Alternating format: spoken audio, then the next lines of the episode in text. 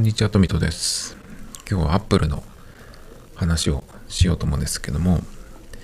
えっ、ー、と、まず iPadOS、iOS もそうですけど、17.1が来まして、えっ、ー、と、最近何度も何度か言ってる AirDrop で受け取ったファイルの保存場所を選べなくなった問題、17に、OS17 になってから起きてるんですけど、今回もね、17.1になりましたけど、解決してないです。なのでね、未だにその、えっ、ー、と、保存場所が選べなくて、受け取ったファイルが勝手に iCloud のダウンロードフォルダに保存されるっていうことはアップされちゃうんですけどね。これ治らなそうですね。17.1になっても。なんでなんだろうか。急に。ちょっともういいわって感じになってきてるんで。この仕様でも逆に思ってる人もいるみたいで、あの逆にっていうかね、その写真とか動画をエアドロップした時に、まあ普通はカメラロール、写真アプリに入るんですけど、それが嫌っていう人がいるみたいで、で、その人は、そのクラウドにアップしたいんだっていうふうに、えー、言ってましたね。どこかで、ツイッターかなんかで検索した時に見たのかな。そういう方もいるみたいですね。でもその方の、うーん、4つも結局、まあ、選べないからね。っていうことなんで同じなんですけどその困ってることは。かなり前はあのカメラロールを全部同期するっていうのがあったんですね。カメラロールってつい言っちゃうんですけど。フォトストリームっていう名前だったかな。あのこれをオンにしてると同じ Apple ID でログインしてる全てのデバイスに写真と動画が同期される。Mac、iPhone、iPad 全部ね、同期されるんですよね。だから iPhone で撮った写真とか動画が勝手に iPad とか Mac の写真アプリにそのクラウド経由で入ってくるっていうのがあったんですけど、確かこれなくなっちゃったんじゃないかな。確かそうだと思うんですけど。だからまあストレージがたっぷりある Mac がその自分の今のメインマシン、母艦母艦っていう言い方も最近あまりしなくなったかもしれないですけどそういう人はね、全部に入ってきてほしいなっていう風に思うんですけど。だから多分そういう感じで、クラウドにアップして全部で同期したいっていう人にとっても、あの保存先が選べないっていうのはね、ちょっと困るんですけど。で、僕の場合、この結局、このエアドロップ問題、保存先が選べない問題なんですけど、まあ、僕の場合は、ポッドキャストの音声ファイルを iPhone で撮って iPad に送ってっていうところでね、選べない。保存先が選べないっていうので困っていたんですけど。まあで、どうしたかっていうことは結局、まあ、iPhone で収録するのをやめて、まあ、iPad でやるようになったんですけどね。だから解決ってわけじゃなくて、まあ対、対応したっていうだけなんですけど。でも今までそのマイクがね、iPad でちゃんと機能しなかったからそれができなかったんですけど、なんか最近ちょっと同じマイクを iPad に接続したら、なんかできるようになったんですよね。なんで今まではダメで急にできるようになったのかちょっとよくわかんないんですけど。でも相変わらず、そのものすごい大きい音でマイクが集音してる時があるんですね。で、そういう時はつなぎ直したりとか、まあ、アプリを、その収録するアプリを立ち上げたら直ったりっていう風にした、うんですけど、まあだから、うまくいった時に収録し始めるっていう感じなんですね。だからまたダメになったらちょっと収録手段今なくなっちゃうから困るなっていうところなんですけど。まあ Apple の USB-C のイヤホンマイクあのが出たのでね、この iPhone に、えっ、ー、と、iPhone 15シリーズが出たことで、まあ、USB-C になってライトニングがなくなったのでね、まあ、それ用に、あの、ワイヤードのケーブルありのイヤホンとして USB-C のやつが初めて出たんですよね。だから iPad を使ってる人はもっと早く出してくれればいいのにってずっと思ってたと思うんですけど、やっぱ iPhone が基準なのかな。まあ数も多いしね。だと思うんですけど、まあだから最悪、その USB-C のマイクっていうかイヤホンね、3000円ぐらいだと思うんですけど、Amazon で買うとちょっとだけ安いんですよね。100円か200円か。またして買わないですけど。なのでまあそれを使ってそのマイクを使って喋るっていうのが一個まあ一応覚えとくかっていう感じですかねで Apple ネタが続くんですけど今日はえっ、とサブスクがまた値上げするっていうニュースが入ってきていてこれね本当に値上げする時って日本で値上げしますよっていう時はあのアップルと何かしら契約してる人にはメールが来ると思うんですね。まあだからそのうち来るんじゃないかなっていう感じなんですけど、えっ、ー、と、何がどれくらい上がったかっていう、えー、話なんですけど、どっかに、ありますね。アメリカから値上げするっていうことで、Apple TV プラス、Apple Arcade、Apple One などがアメリカから値上げが始まったっていうことで、まあいきなり値上げするわけじゃなくて、まあ、いきなり値上げしてるんだけど、新しく契約する人はもう値上げした値段なんですけど、今契約してる人は次の月からですね、っていう風になりますよっていう風になるそうです。えっ、と、前に、今年だ、今年だったか去年だったか、Apple One とか Music とかいろいろあの値上げした時は、そうでしたね。次の月からなりますよっていうのがメールが来たと思うんですけど、今のところまだ日本では値上げの発表がないのと、まあなると思いますけど、いくらになるかっていうのは分かってないんですけど、アメリカでの価格は Apple TV プラスが6.99ドルから9.99ドルに値上げしましたね。だから3ドル値上げしました。Apple アーケードゲームのやつは4.99から6.99ドル。2ドルですね。で、日本では、えー、展開してないんですけど、Apple News っていうのがあるんですけど、これも9ドルから12.99ドル、3ドル値上げしてますね。で、ひとまとめにした Apple One っていうのがあって、僕これを今使っているんですけど、これの個人向けが16.95から19.95ということで3ドル上がってますね。で、えっ、ー、と、値上げしないものもあって、それが Apple Music と Apple Fitness、Fitness Plus。でも、フィットネスのやつは日本ではまだ提供されてないですね。フィットネスとニュースは日本では提供されていないので、値上げっていうのはまあ関係ないですけど、Apple Music は値上げしないっていうことなんで、まあ日本ではどうなるかなっていうことなんですけど、単純にさっきの僕の場合、Apple One が関係するんですけど、今契約してるのでね、これが1年ぐらい前に確か値上げしたような気がするんですけど、1200円になりましたね。1000円ぐらいだったやつが1200円になった気がします、確か。なので、これがいくらになるかなっていうところなんですけど、えっ、と、今の Apple One、これが16.95から19.95ドルにあのアメリカでは値上げしたんですけど単純に19.95ドルっていうのを今のレートで、まあ、150円くらいだと思うんですけどあの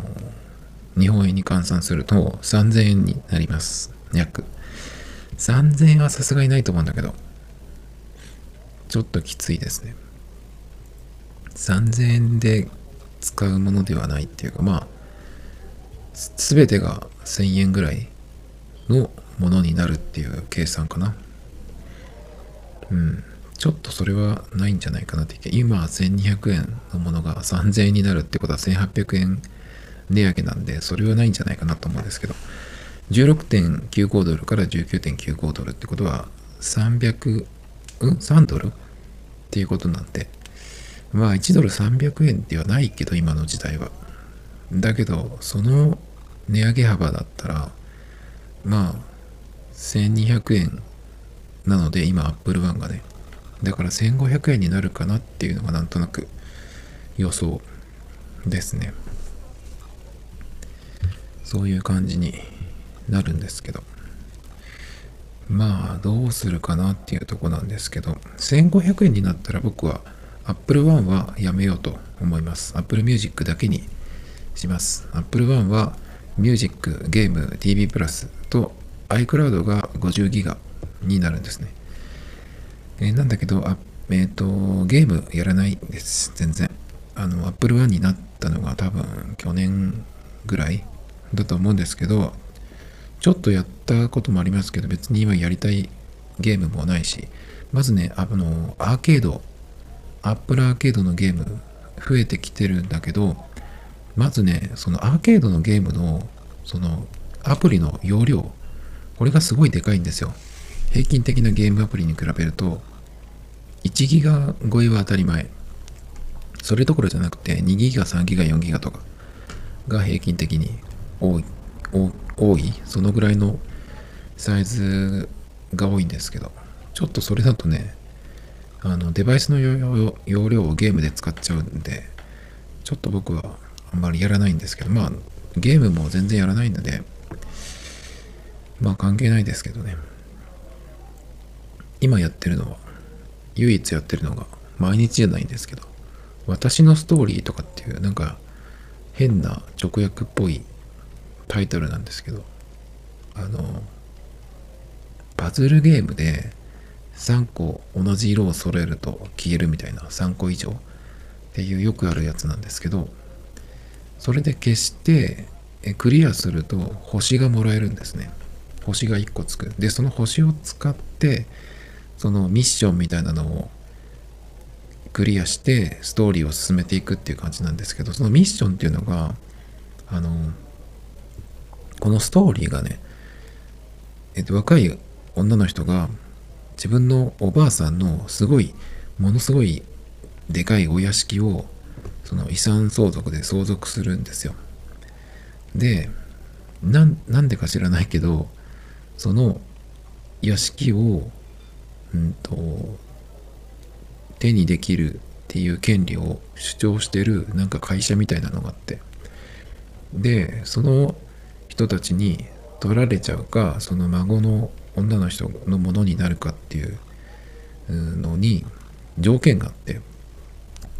孫の人が30日以内だかにそのお屋敷をあの改装するリフォームするっていうのがあの条件なんですね。っていうことでそのパズルをクリアして星を貯めてその星でまあその屋敷のいろんな部屋をどんどんリフォームしていくんですけどそれがすごくグラフィックが良くてねまあなんとなく使っやってるんですけど、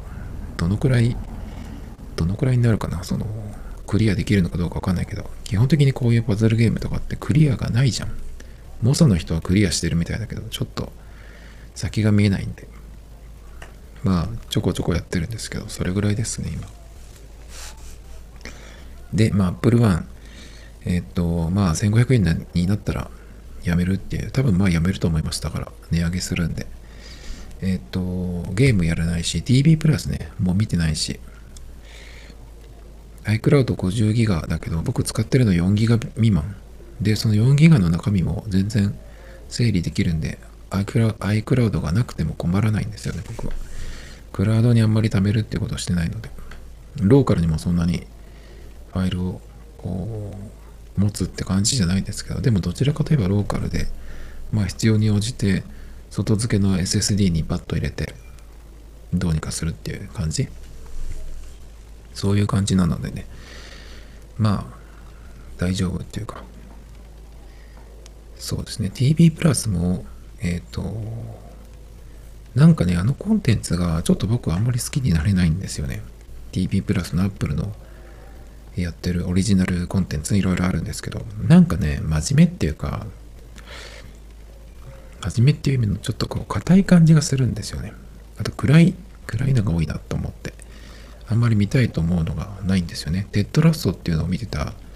ですけど、あれも完結して、あれサッカーじゃなかったら見てなかったなっていう気がしますね。まあサッカーがそんなにがっつりってわけじゃなくて、ああいう映像作品作るのに、何て言うのかな、その今の Apple の TV プラスのコンテンツって、あらゆる人たちに配慮しましたみたいなそういう感じがすごい出てて、なんかね、ちょっと僕はそれが堅苦しいというか息苦しい感じがするんでしたね。そういう感じがすごいするんですね。なんかもっとこういいものはいい劣るものは劣る好きなものは好き嫌いなものは嫌いみたいにはっきりしてないとちょっとつまらないものになってく気がするんですね。その画質とか映像的にすごくお金をかけてて質が高いっていうのはわかるんだけど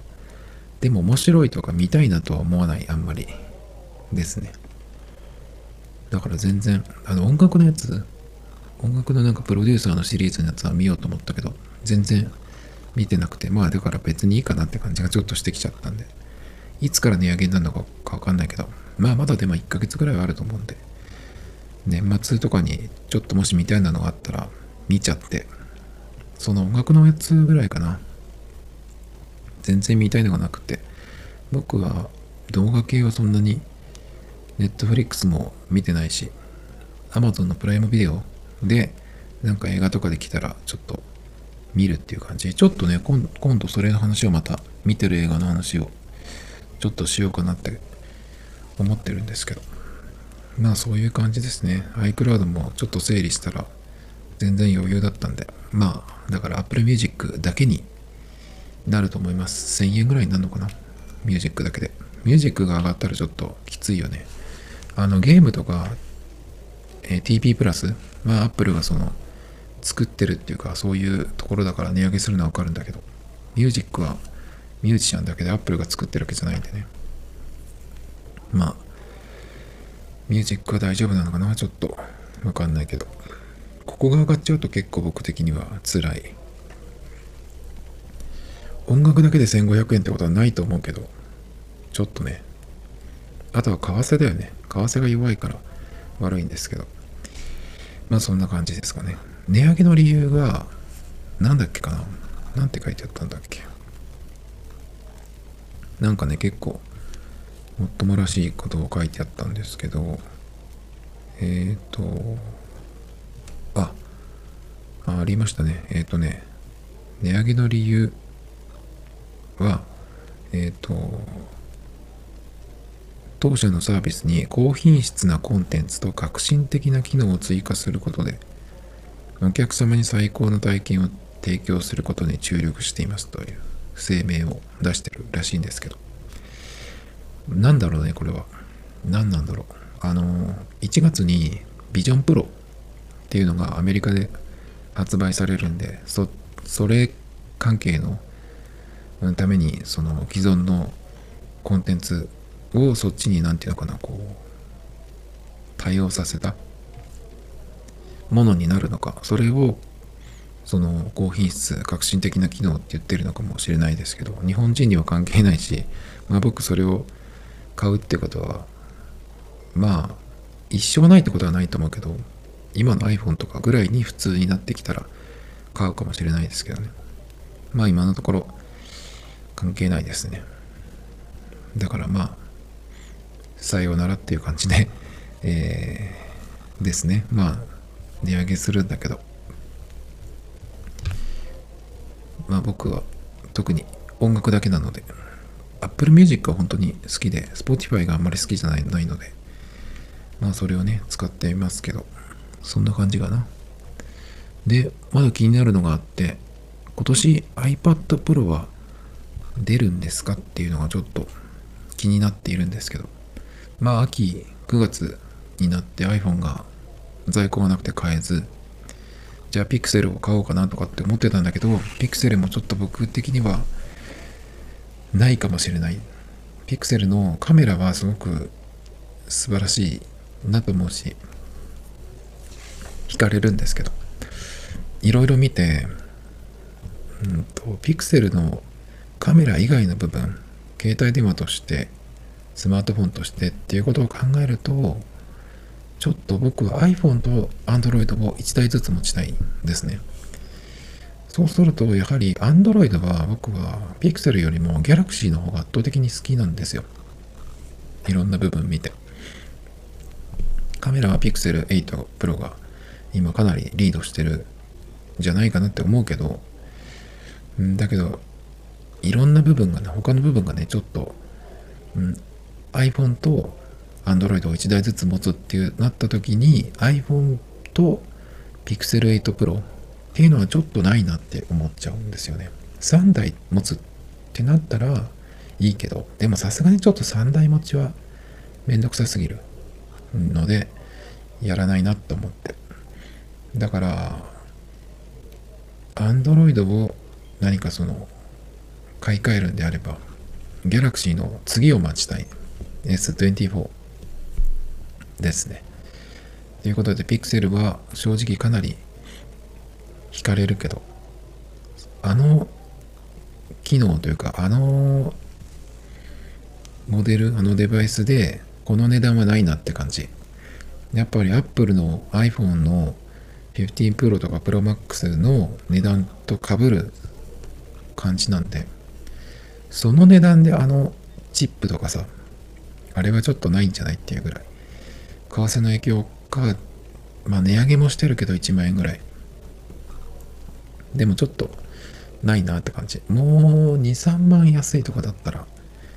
ピクセル言ってたかもしれないけど、ちょっとね、あの値段でっていうのはちょっと無理かなと思って、それもあってやめました。なので全然この秋はまあ何も変えてないんですけど、まああの、インスタ36053は買いましたけど、それも毎日使ってるわけじゃないんで、なんかすごく買ったなって感じでもないですけどね。だからそんな中、まあ、iPhone が買えなくて、えっ、ー、と、そうこうしてるうちに、ピクセルの発表があって、結局それもかなり引かれてたけど、やめたわけですよね。で、そんなこんなしてると iPad の発表が来るんじゃないかって僕は iPhone が買えなかった頃から思ってたんですけど、大体 iPad Pro のシリーズって10月の終わりとか10月半ばぐらいに、まあ、発表があって早い人は11月とかぐらいに手に入れるっていうサイクルだったんじゃないかなと思ってたんですね。だけど今年出るのかどうかちょっとわかんなくて、プロが。ちょっと前に iPad の無印がなんか出るんじゃないかとかっていうのがちらっと出ましたけど、結局なかったですね。なんか中国市場向けのやつがなんか出たっていうのがありましたけど。で、まあ、Apple の新製品の発表っていうのが、えっと、イベントをね、やるっていうので、10月31日、もうすぐです。今これ喋ってるのが26日。なので、もう1週間切ってるんですけど、スカリーファースト早いもの見たさっていう役で、そのサブタイトルが来てますけど、Mac のね、あの顔のマークが出てるので、まあ Mac の発表なんだろうなっていう感じが、えー、出てますけど、まあ普通に予想されるのは M3 が今年も、えー、来るんじゃないかなっていうのが多分みんなの予想だと思うんですけど、じゃあ M3 で何が出るかっていうことですけど、長らく出てないんで iMac が来るかなっていうのと、それから MacBook Pro が来るんじゃないかと。14インチ、16インチ。この辺が M3 にが乗ったものが出てくるんじゃないかっていう、えっ、ー、と、予想がされてるんですけど。でもなんかこのスカリーファースト、早いもの見たさって、早いってことを強調するってことは、まあ、M3 なのかな？えっ、ー、と、Mac Pro? Mac Pro はないのかな？早いって言ったらやっぱ Mac Pro じゃないのって僕はちょっと思っちゃったりするんだけど、Mac Pro はまたちょっともっとこう大げさな、えっ、ー、と、タイトル、ワードを使うのか、それとも Mac Pro みたいなのは本当に買う人が限られてるからあんまりこういう大体大々的な発表とかじゃなくて M3 を発表してまあ大勢大勢の人が買いそうな iMac とか MacBook Pro で出した後に、えっ、ー、と M3 っていうのは今後こういうやつですよっていう M3 のそれで、えっ、ー、と M3、M3 Pro、M3 Max みたいな多分そういう説明が今度の発表で出ると思うんでね。で、それで、えっ、ー、と、iMac とか MacBook Pro が出た後に、Mac Pro がいきなりドーンって出てくるイベントとかじゃなくてっていうスケジュールなのかなとはちょっと思ったりしましたけど現行の24インチ iMac は M1 チップを搭載して2021年に4月に発表。2年半にわたって後継機が出てない。ってことは M2 チップの iMac は出てないってことになるんですかね。ってことはいきなり iMac が M3 が乗ってくるっていう。ちょっとそれは魅力的じゃない ?M3 Pro とか Max じゃなくても。もしかしたら M3 Pro が、えっ、ー、と、CTO で載せられるっていうオプションが来たらまたちょっとね、そのデスクトップ使ってる人には熱いんじゃないかなと思うんだけど、どこまでなのか。単純にまだ M3 っていうチップだけなのか。でも、MacBook Pro が出るんだったら、M3 Pro は入ってくる、載せられるんじゃないかなと思うんですけど。だけどね、そう、この記事、今、エンエンガジェットじゃないや、テクノエッジっていうね、えっ、ー、と、サイトの記事を見ながら読んでるんですけど、こういうことも書かれてあって、一方で、例年10月に新製品が発表されている iPad の新製品の発表があってもおかしくありません。えー、ということで、10月30日には iPad、iPhone 版のバイオハザードビレッジも発売される。ため、それに合わせて iPad の買い替えを考えている人もいそうです。本当？だけどね、えっ、と、一方で、著名アナリスト、ミンチークオーさん、有名な人ですね。えー、この方の、えー、ツイートには、年内には新しい iPad 製品の発表なさそうだっていうふうにツイートしてあってね。でも iPad の発表だったら、Mac の発表じゃなくて何かちゃんとやるんじゃない ?iPad Pro だったら。って思うんだけど、そんなにしれっと来るかなちょっとわかりませんけど。まあ、iPad が、その、ここで一緒にもし発表されるんであれば、iPad 無印か、iPad Air ですかね。で、無印はないかな。ないかなとかって根拠はないけど。iPad Air にいきなり M3 乗ってくるってことは考えにくいですよね。だからちょっとほんと今年来ないんですかってちょっと思ってるんですけど。でも、まあ、iPad Pro 系の噂っていうのもあって、まあ、同じテクノエッジにこういうのがあって、えっ、ー、と、タイトルが12.9インチでプロより速い安い iPad や開発中、有機 l で高騰見込みのプロと住み分けっていう台湾サプライチェーン情報筋っていうことなんですけど。うんとね、これは結局、まあ、12.9インチっていうのは一番大きい画面ですね。iPad の。僕もずっと使ってますけど。いつから使ってんだろう？12.9インチは。ホームボタンの頃から使ってる気がしますけど。3回ぐらい買い替えてるのかな。まあそんな iPad やじゃない iPad Pro 12.9インチね。で、12.9インチっていう画面の一番大きいサイズを使いたかったら、プロを選ぶしかなかったんですけど、なんかね、この噂記事によると、大型 iPad Air、12.9インチの Air が、えっ、ー、と、開発されているっていう、そういう情報がある、あるんですけど、情報って言っていいのか、単純に噂なのかわかんないですけど。で、この iPad Air が12.9インチで出るとしたら、どういう風に出てくるのかっていうのも書いてあるんですけど、今の iPad Pro 12.9インチのミニ LED バックライトじゃなくて従来の LCD バックライトを搭載するかもしれない。っていうことですね。だからまあディスプレイの性能というかそのバックライトの部分がまあ現行のものに比べてまあ落ちるって言っていいのかな。落ちるって言ったらあれだけど M1 までは確かミニ LED バックライトじゃなかったんじゃないかな。M2 の iPad Air になってからそれになったんじゃないかな。ちょっとわかんないけど、まあそんな感じ。あ、そうですね。やっぱり2022年の12.9に採用された液晶画面のバックライトとしても細かい LED を敷き詰めるっていうそういう技術ですね。だから12.9インチのエアが出てもその液晶のバックライトはそれじゃなくて従来のやつだよっていうことですね。あとまあチップとかがどうなるかわかんないですけどまあ普通に考えて M2 乗ってくると思うんだけどなんでこういう風になってるかっていうと、えっ、と、iPad Pro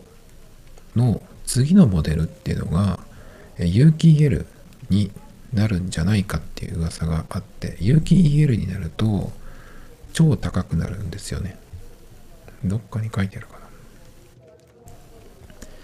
わかんない。どっかに。うーん。あ、ちょっとここにありますね。えっ、ー、と、他のリーカーの人、リークをする人がツイートしてるやつで言うと、2024年発売予想って言われてるんで、えっ、ー、と、この人の予想っていうか、まあ、リークというか予想だと、今年は iPad Pro の、えっ、ー、と、新しいものが出ないっていうことになるんですけど、2024年、4年、2024年、来年発売される iPad Pro は11インチが1500ドル、約22万円前後。13インチモデルが1800ドル、約27万円前後と高額になる。ということで、そんなの買えないよってなることを予想して、えっ、ー、と、12.9インチのエアーっていうのを作っているっていう、そういう話なんですけど、この記事はね。うん。じゃあ僕は12.9インチっていう、この画面の大きさのために、今、プロの12.9を選んで使ってるんですけど、どうしますかっていう話なんですが、まあ今年出ないのか、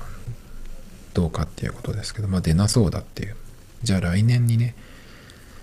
プロがそうなった場合、プロにしますか、エアーにしますかってことなんだけど、まず、えっ、ー、と、そのミニ LED の液晶ディスプレイは別に僕はどっちでもいいです。今使ってるのがそうじゃないので、まあ別にそれはどっちでもいいよっていう感じ。だからまあエアーを選んでもいいんだけど、その、なんだっけ、有機 EL になってバカ高くなっちゃって、27万円はちょっとね、って思います。正直、20万ギリかな、iPad に出せるのは。iPad Pro で何でもやってるんで、これがなくなると困るんですけど、ただ、20万っていうと、やっぱ Mac と比べちゃう？だったら Mac を買った方がいろんなことがスムーズにできるっていうのは分かってるんですけど、ただね、やっぱりいろんな問題が出てくるんですよ。えっ、ー、とね、まずね、エアーになると困ることが1個あって、おそらくだけど、えっ、ー、と、12.9インチがエアーでも選べるっていうのはいいと思うんだけど、ただね、エアーって今、現行モデルがストレージが2種類しかなくて、64と256の2つ、まあ、はっきりしてるんだけど、僕256でメインデバイスっていうのはちょっと無理。今の iPad Pro は256なんですけど、結構やりくりをしてなんとか使ってるんですよ。今はその動画撮影するカメラもこの画面で見る綺麗に見るためには 1080p じゃ足りないっていうことが分かって 2.7K で最低でも撮らないと無理だなってことが分かってきてるんでそういうふうに撮ってるんですけどそれでまあちょっとお出かけして1時間ぐらいの動画をそのまあ編集して作ってってやって書き出したりすると結構やっぱストレージがパツンパツンになっちゃうんですね。だそれでいらないそのえっ、と、元の動画ファイルとかを消して、でやって、やっと、まあまた80ギガくらいに残るんですけど、で、その最終的に編集した動画ファイルを外付けの SSD に、えー、保存して iPad の中から消すともうちょっとあの100ギガくらい空き作れるんですけどまあだからそのぐらいその空きを作っていないと動画を撮ってからその iPad に入れて編集するっていう作業をするときにちょっと困るわけですよね。まあそういうのもあってちょっと256だとパンパンなので、まあ、1テラあればもちろんいいんだけどちょっとそこまでだとかなり高くなっちゃうんでまあ倍の512は次買うときは最低でも選ばないといけないなっていうことになるんで。じゃあ12.9インチにエアがなったとしてストレージがまた最大で256なのか512まで選べるのか。ちょっとねそこが困る。だから今のエアーのストレージの2種類しかなくて上が256ギガ。だったら12.9インチがエアーでも選べてもちょっと僕は無理かなと。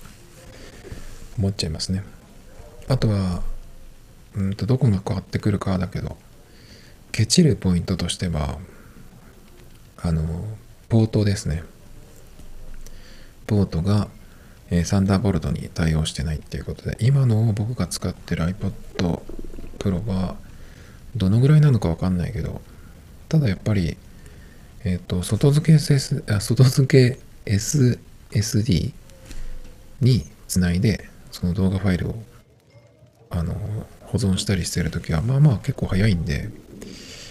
サンダーボルト3ぐらいなのかなわかんないけど今一番早いのは4だと思うんだけど3より遅くなったらちょっときついなっていう。だって iPhone だってプロとノーマルモデルでそこの差があるわけでしょ。まああれはチップが違うからっていう、えことだけど。だからそこの問題とストレージでしょ？そのあとはポートのスピードの問題。それからあと何かな？ディスプレイの質？ガラスの質とかはそんなに変えてこないと思うんだけど無印 iPad じゃないから。あとは何かな。チップがまあ M2 には最低でもなると思うんで僕はまだ M1 の1個前なんですよ。なので、まあ、M2 になれば速くなるし今よりも性能がアップする。ストレージだけかな。だからちょっと、まあ、もしストレージで512が選べて、えっ、ー、と、ポートが遅くなくて M2 でっていう風になると、今の iPad Pro よりは格段に進化するんで、それだったら買う、う可能性ありますね。それでも20万くらいになりそうな気がするけど、512だったらね。あと何かな、カメラなんか正直いらないんで、1個ついてればいい。と思うんで僕はそこの分削ってくれて安くなるんだったら全然エアーでも12.9ありだなって気がしますけどねまああとは本当 USB-C でちゃんと物がつながるであればいいかなっていう感じなのでそうすればエアーでもいいけどただねもう一個ね次のその高い iPad が出た時に今の M2 の iPad Pro が、まあ、安くなると思うんですよね。多分、併売はしないんじゃないかなと思うけど、今までの感じで言うと。ただ、併売はしないけど、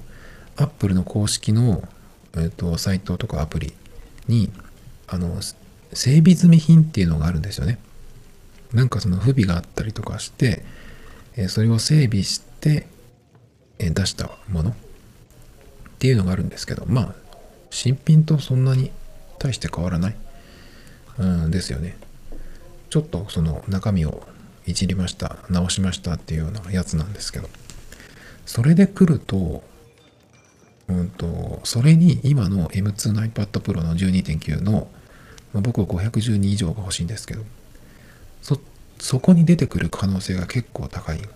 今の iPad Pro って第6世代なんですけど、第6世代がその整備済み品に出てくることってほぼないなかなかないんじゃない？僕は見たことないんだけど。M1 のやつは出てきたりするけど。だから M3 のあのまあその有機 L になるのかなんかわかんないけど。その時にその整備済み品のとこに今の M2 の iPad Pro の僕が欲しいやつが来たら、まあ、値段もその新品で買うより安いしね。だからちょっとそこに来たら M2 だよね。エアーじゃなくて。今の M2 のやつを買おうと思います。そしたらあのなんだっけバックライトもそのミニ LED のやつだし。何も不満はない。別に有機 L にしてほしいと思わないから。まあなったらなったで綺麗なんだろうけど。ただね、あの、重大、重大な、まあ重要なことがあって、それより何よりっていうことで、新型が出ます。はい。有機 L になります。12.9から13インチになりますとか、いろいろ変わると思うんだけど、まずガラッと変わると、最初ってやっぱ不具合とか気になるんですよね。iOS で、iOS でさえ今回ちょっとあったし、まあそういう心配がまずあるっていうのと、それからね、あの iPad Pro って M2 のモデルが出てる今の現行でも、これはずっと変わってなくて、ここが変わらなきゃ iPad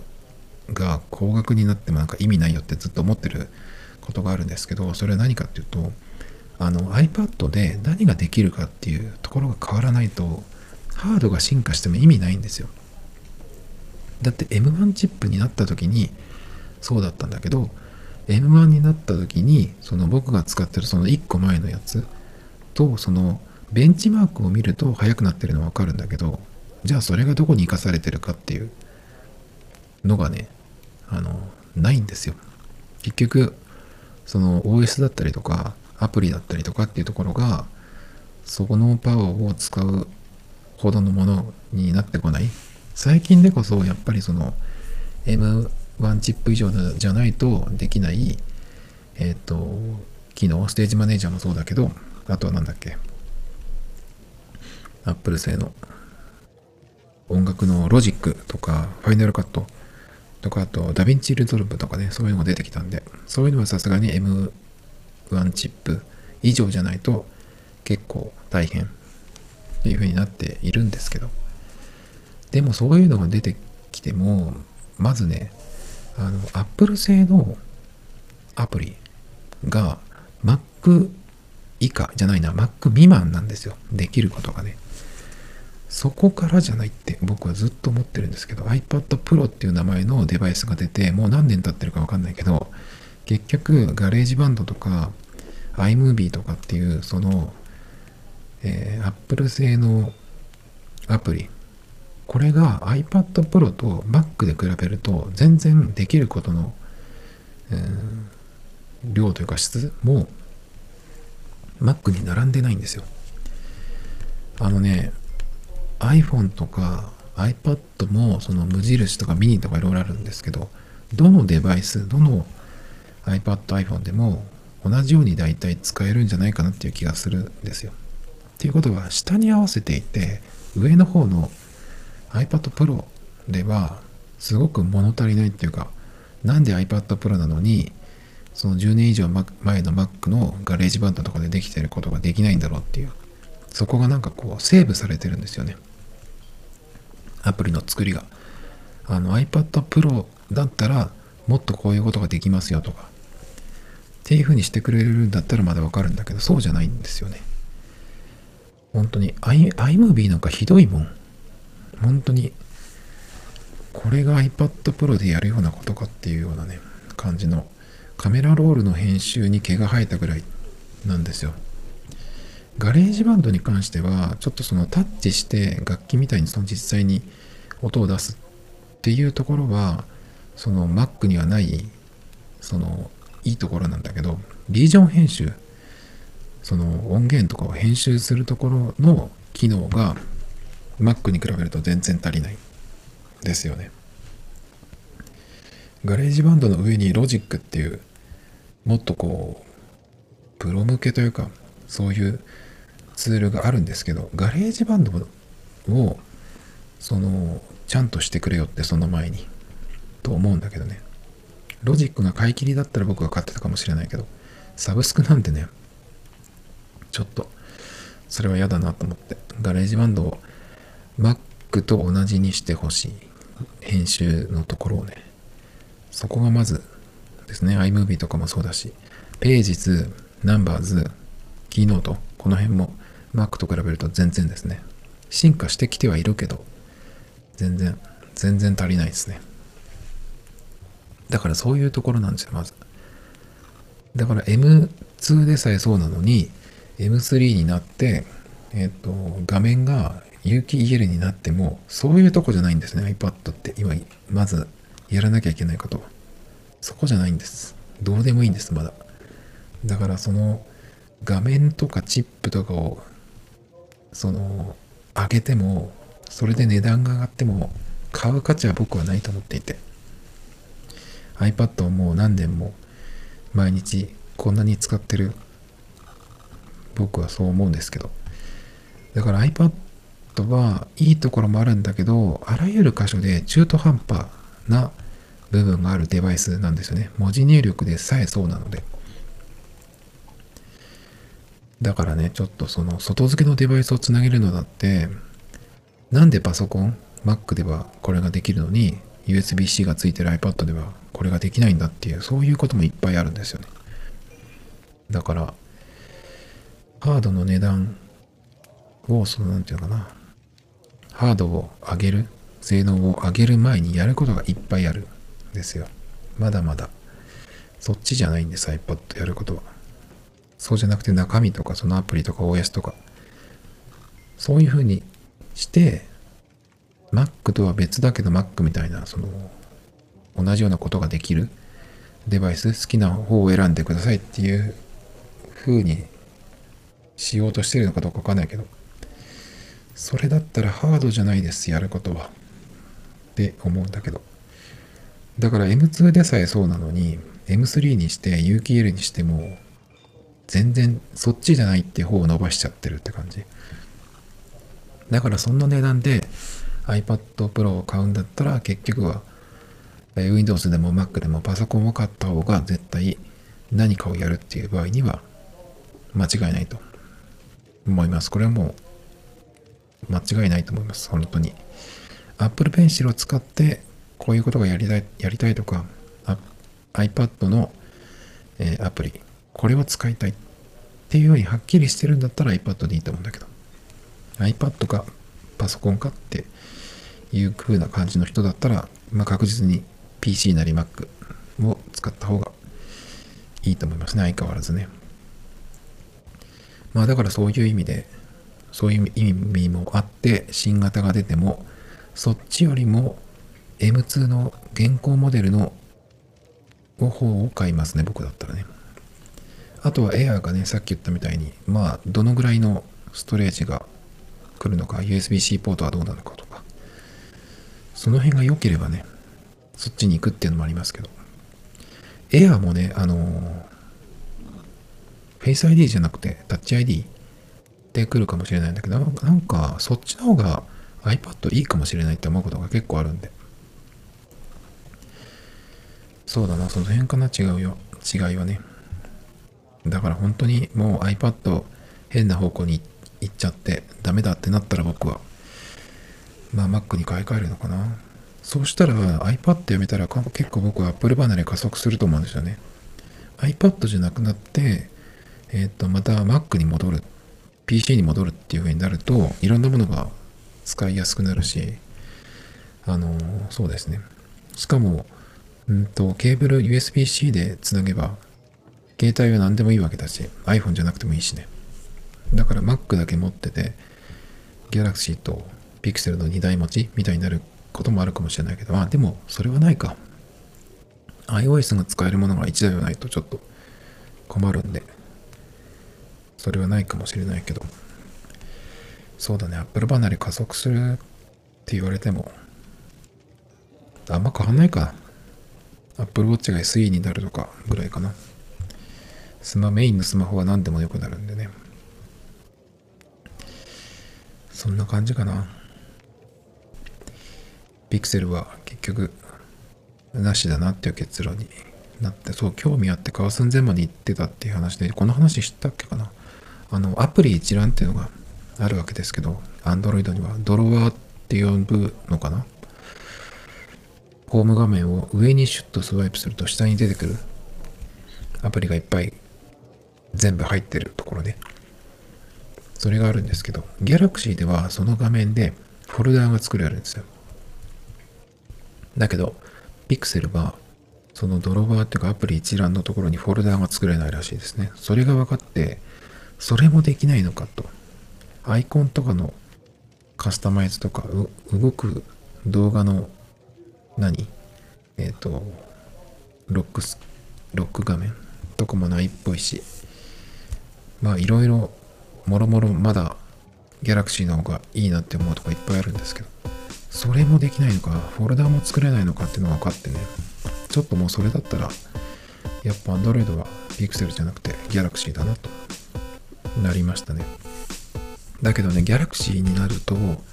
今度また一個ちょっと困る問題があってそれはキャリア版しか買えないっていう問題だ問題なんですよね。iPhone と Pixel はその Apple、Google からそれぞれ SIM フリーの、えーと、モデルを直販してるんで直接買えるんですよね。キャリアからじゃなくて。で日本でちゃんと使えるものなんで Pixel も iPhone も FeliCa が入ってるんで Suica とか iD とかね、えー、 QUICPay とかが使えるんですけど Galaxy でその日本でもちゃんと使えるモデルを買おうとしたらドコモとか au から買うしかないんですね。そうするとあのその端末にキャリアのロゴが刻印されてるし僕はタトゥーが入れられてるっていうんですけど。あと中身もいじられてるしね。そういう変なものしか買えないんですよ。でキャリアから買うっていうことはえっ、ー、と値段がその上乗せされてるしね。だからすごく嫌なんです。だからその問題が出てくるんですよね。ギャラクシーが欲しいってなっても。そこが困っちゃうんですよね。なのでまあ FE みたいなね。よくわからないものを出してないで早くその S シリーズをあの直販してほしい。売る気ないんですかって思っちゃうぐらいちょっと不思議なんですけどそれをやらないのはね。だからそれをそれがないっていうのがギャラクシーの方の、まあ、問題ですね Tomito Times Podcast This program was broadcasted from Spotify